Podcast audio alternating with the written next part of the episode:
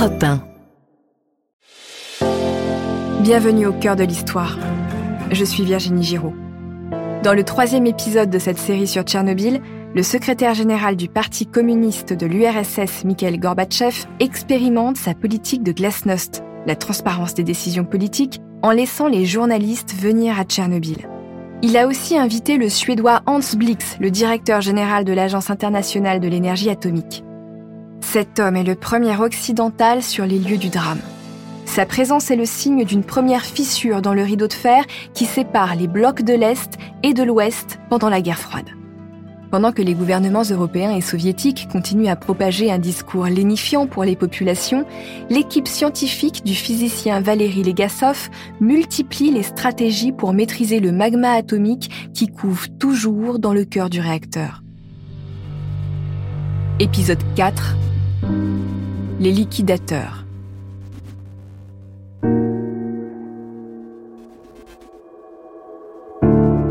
Le 14 mai 1986, 18 jours après l'explosion du réacteur numéro 4 de la centrale de Tchernobyl, Mikhail Gorbatchev contacte personnellement Valéry Legasov. Il souhaite que le physicien lui fasse un compte-rendu précis des événements afin de préparer son discours à la télévision russe. Le premier secrétaire souhaite se montrer transparent avec le peuple pour gagner la confiance de l'opinion. Mais cette transparence n'est évidemment pas parfaite. Les informations sont soigneusement triées, tout est sous contrôle. Le général Nikolai Tarakanov supervise la présence à Tchernobyl de 100 000 soldats et de 400 000 civils, majoritairement des réservistes russes, ukrainiens et biélorusses, pour nettoyer la zone d'exclusion et sécuriser le site. Cette mission prendra environ un an et ces hommes, ces véritables héros, sont surnommés les liquidateurs.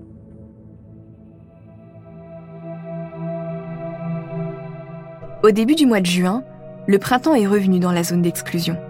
La campagne est sillonnée par des troupes d'hommes en tenue kaki avec des masques à gaz légers. Ils nettoient au jet les maisons des petits villages abandonnés. Quelques vieillards qui ont refusé de quitter les lieux les regardent avec un mélange de mépris et d'amusement. Ce qu'ils font, ça ne sert à rien. Peut-être, mais pour les liquidateurs, c'est toujours mieux que rien, et pour l'équipe des scientifiques de Valérie Legasov, c'est une nécessité. Pendant que des liquidateurs nettoient la campagne, d'autres sont envoyés dans la salle creusée par les mineurs sous le réacteur numéro 4. Un mois et demi après l'explosion, le magma radioactif toujours instable est à peu près étouffé. Les Gassov et les scientifiques préfèrent désormais couler une nouvelle dalle de béton dans cet espace pour protéger la nappe phréatique située sous la centrale. Le système de refroidissement n'est plus nécessaire.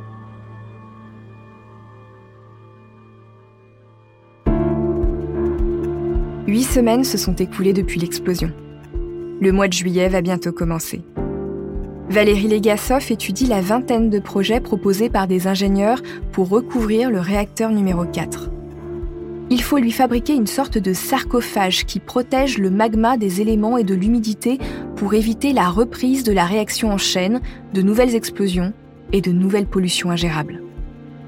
Les scientifiques optent pour une sorte de sarcophage d'acier et de béton de 170 mètres de long et de 66 mètres de haut. Pour l'installer, il faut nettoyer le toit du réacteur numéro 3 qui est recouvert de débris de graphite hautement radioactifs. Comme la mission est très dangereuse, on envoie des robots, mais les circuits grillent rapidement à cause des radiations. Les machines semblent devenir folles et se jettent parfois du haut du toit de la centrale. Il faut se rendre à l'évidence, cette mission devra être accomplie par des hommes des biorobots, comme on disait alors.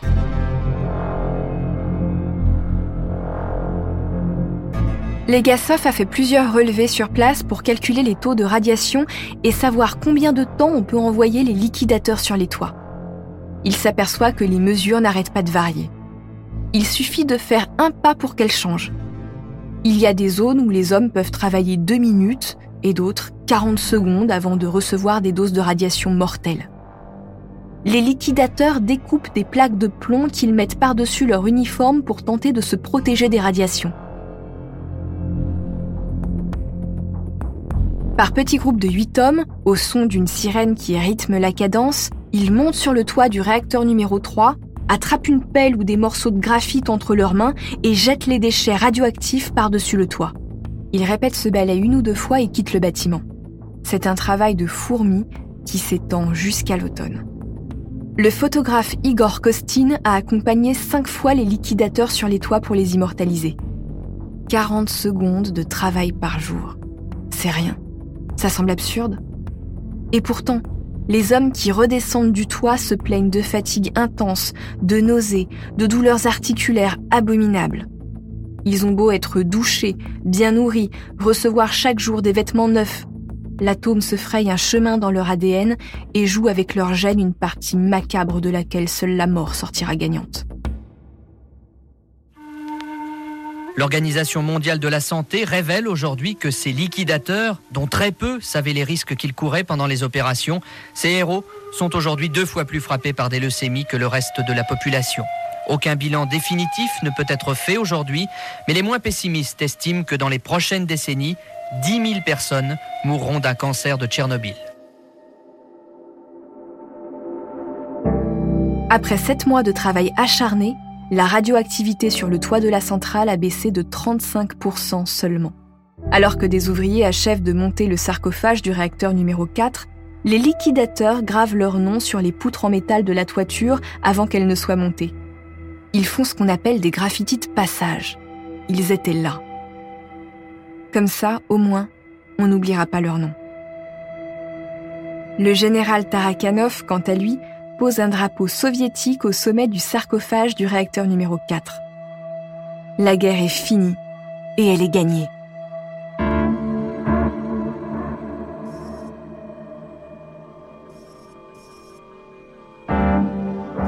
À la fin du mois d'août 1986, Hans Blix a organisé un congrès à Vienne à l'Agence internationale de l'énergie atomique pour faire le point sur la catastrophe. Valérie Legasov est auditionné pendant 5 heures. C'est lui que le Kremlin a envoyé à Vienne pour communiquer le bilan de la catastrophe aux autorités internationales. Legasov est grave. Il explique que les opérateurs de Tchernobyl se sont montrés trop zélés et inconséquents en lançant des tests sur le réacteur sans l'aval de leur chef. Ils n'avaient pas les compétences nécessaires pour faire face à un imprévu. Quand un court-circuit a fait échouer le test, ils n'ont pas su quoi faire pour empêcher le drame la catastrophe de Tchernobyl est due à une série d'erreurs humaines. Il conclut en donnant des recommandations pour éviter de nouveaux accidents et des procédures en cas de nouveaux drames. Selon lui, la tragédie de Tchernobyl ne doit pas empêcher le développement du nucléaire civil. Il dit lui-même que pour de nombreuses raisons écologiques, il est impossible de ne pas développer l'énergie atomique qui s'avère moins dangereuse et moins polluante que les énergies fossiles mais il faut le faire dans des conditions de sécurité maximale en acceptant que le risque zéro n'existe pas. Après le congrès de Vienne, Valéry Legasov devient une star en Occident. Il est interviewé par plusieurs chaînes internationales. Malgré ce succès, le physicien est un homme tourmenté. Il n'a pas tout dit à Vienne. Il a caché au monde que la centrale nucléaire de Tchernobyl n'avait pas été construite dans des conditions de sécurité optimales. Pour des raisons économiques, il y avait des malfaçons. Legasov a caché à l'Occident que l'Union soviétique porte donc sa part de responsabilité dans le drame. Cette information rend fou Mikhail Gorbatchev, qui constate que son pays va bien plus mal qu'il ne l'imaginait et sa politique de glasnost a ses limites. On ne peut pas tout dire.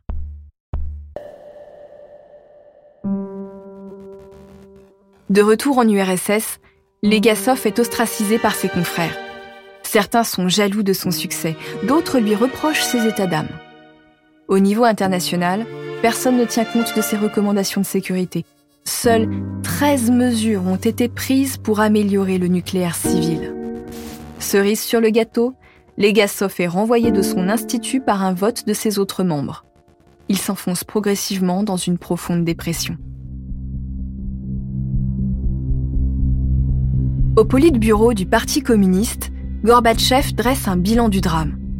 Le nettoyage de Tchernobyl a coûté 15 milliards de roubles. L'Union soviétique est ruinée. La chute du prix du pétrole dans les années 1980 ne permet pas d'alimenter les caisses de l'État. Sur les 500 000 liquidateurs, 20 000 meurent dans les mois qui suivent la fin des travaux et 200 000 sont handicapés. Mais est-ce que ces chiffres sont corrects? D'autres chiffres n'évoquent qu'une trentaine de morts et l'Agence internationale de l'énergie atomique n'en pronostique que 4000 dans les années à venir. Au Kremlin, des ordres sont donnés en haut lieu pour minorer les effets du drame.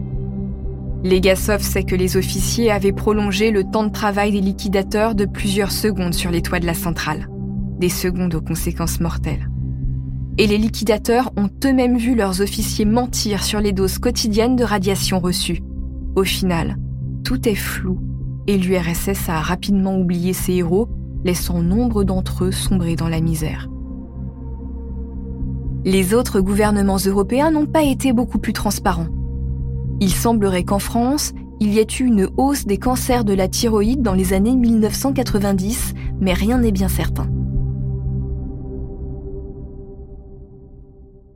Le ministre de l'Environnement s'appelle Alain Carignon. Dix ans après, Bilan sévère pour l'appareil gouvernemental. Euh, le contrôle de la radioactivité dépendait du ministère de la Santé. Le contrôle des installations nucléaires dépendait du ministère de l'Industrie. Et le ministère de l'Environnement, lui, était questionné et il ne savait rien. Et l'agriculture, lui, était responsable du contrôle de la radioactivité sur les produits agricoles. Chaque ministère français était extrêmement jaloux de ses prérogatives et les scientifiques demandaient des délais de plusieurs jours alors qu'on raisonnait en minutes ou en heures, pour pouvoir livrer des analyses qu'ils estimaient fiables sur l'ensemble du territoire national. Donc c'est dans ce drame le plus terrible que s'est déroulé, à mon avis, un formidable dysfonctionnement français à l'époque. Je suis persuadé que la France n'était à ce moment-là, du point de vue de l'information, n'était pas prête. Nous sommes à Moscou le 27 avril 1988. Cela fait deux ans et un jour que le réacteur numéro 4 de Tchernobyl a explosé. Valérie Legasov a fait une série d'examens médicaux. Il ne souffre pas de cancer, mais d'une grave dépression. Il a enregistré cinq cassettes audio sur lesquelles il raconte calmement son expérience à Tchernobyl et sa conception de la sécurité nucléaire. Il n'y a pas de révélation folle sur les bandes, seulement ce qu'il a vu, ce qu'il a fait la description des actions qu'il a jugées pertinentes et la critique argumentée de celles qui ne l'étaient pas. Ce sera sa vision des faits, sans aucune censure, celle qu'il laisse pour la postérité, les journalistes et les historiens. Soulagé, il donne un petit coup de pied à la chaise sur laquelle il est monté. Le souffle lui manque, et puis la souffrance psychique intense qu'il ressent depuis des mois s'arrête. Pour toujours.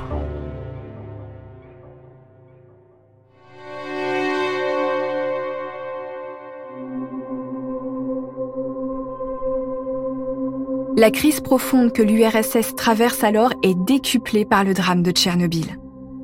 Beaucoup se sont aperçus que le rêve d'égalité des travailleurs communistes et l'abolition de la propriété privée est une utopie inatteignable. L'URSS est économiquement exsangue.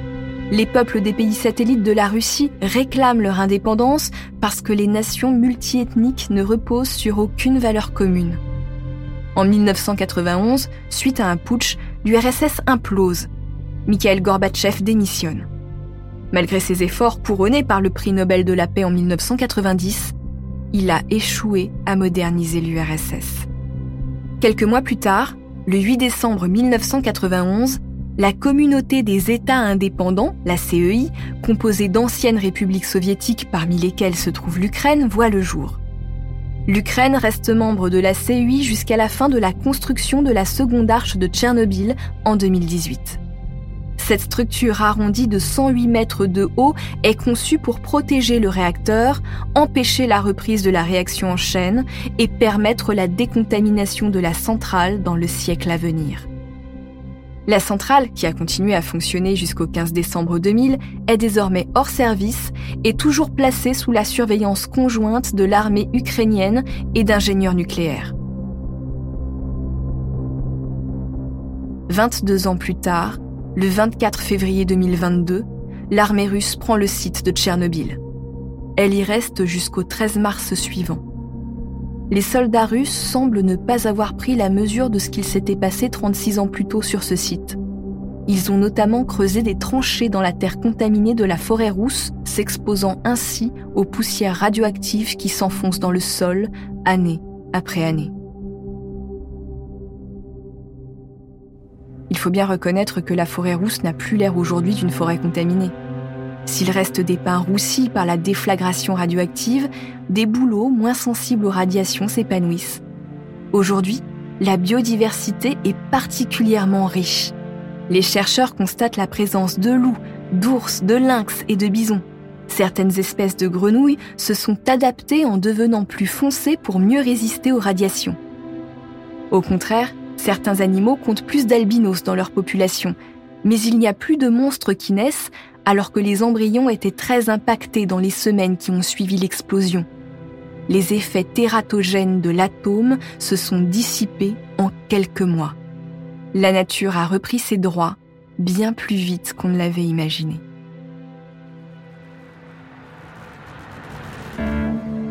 Avant la guerre en Ukraine, Pripyat était devenue la mecque des urbexeurs, ces photographes de lieux abandonnés. Ils ont su mettre en valeur l'élégance poétique de cette Pompéi nucléaire et ils documentent l'évolution du site pour les chercheurs. Aujourd'hui, la fonction vue satellite de l'application plan de votre smartphone vous permet de la survoler. Vous verrez briller l'arche de la centrale sous le soleil et les rues de Pripyat mangées par la végétation. Près de la rue Lazareva, vous apercevrez les cabines jaunes de la Grande Roue. La fête foraine de cette ville soviétique modèle devait être inaugurée quatre jours après l'explosion du réacteur numéro 4 de la centrale de Tchernobyl. Cette euh, catastrophe du nucléaire civil soviétique aura mille retombées qui ne seront pas toutes radioactives. L'une, et non la moindre, sera de nous faire réfléchir sur une des nouveautés les plus fascinantes de notre époque et qui est la solidarisation accentuée de tous les vivants de la planète Terre par la mondialisation des techniques. Plus les sciences et techniques impliquent la co-responsabilité de tous, plus les hommes voudront savoir, tout savoir.